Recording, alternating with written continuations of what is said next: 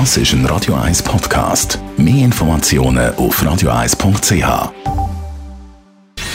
Gesundheit und Wissenschaft auf Radio 1. Unterstützt vom Kopfwehzentrum Irlande Zürich. www.kopfwww.ch die heutige Studie führt uns in die Landwirtschaft. Und zwar auf die grünen Wiesen.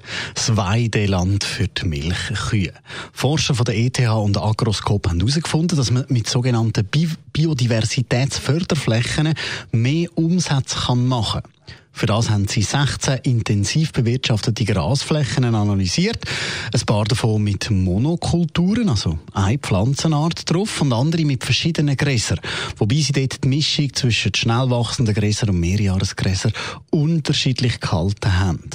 Die Felder die sind mehrmals jährlich gemäht worden und der Ertrag, die sogenannte Trockenmassen und die Futterqualität, das heisst Inhaltsstoffe in dem Gras, die sind dann festgehalten worden. Der durchschnittliche Ertrag und die produzierte Milchmenge aus dem raus ist bei den Feldern mit einer Mischung aus mindestens vier verschiedenen Gräserarten um durchschnittlich 25 Prozent höher wie die von der Monokultur, haben die Forscher herausgefunden. Und auch sinkt das Risiko für Schädling und Beikraut, sagen die Forscher.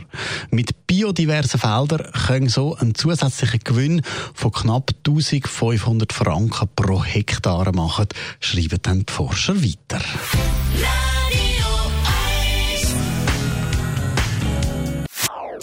Das ist ein Radio 1 Podcast. Mehr Informationen auf radio1.ch.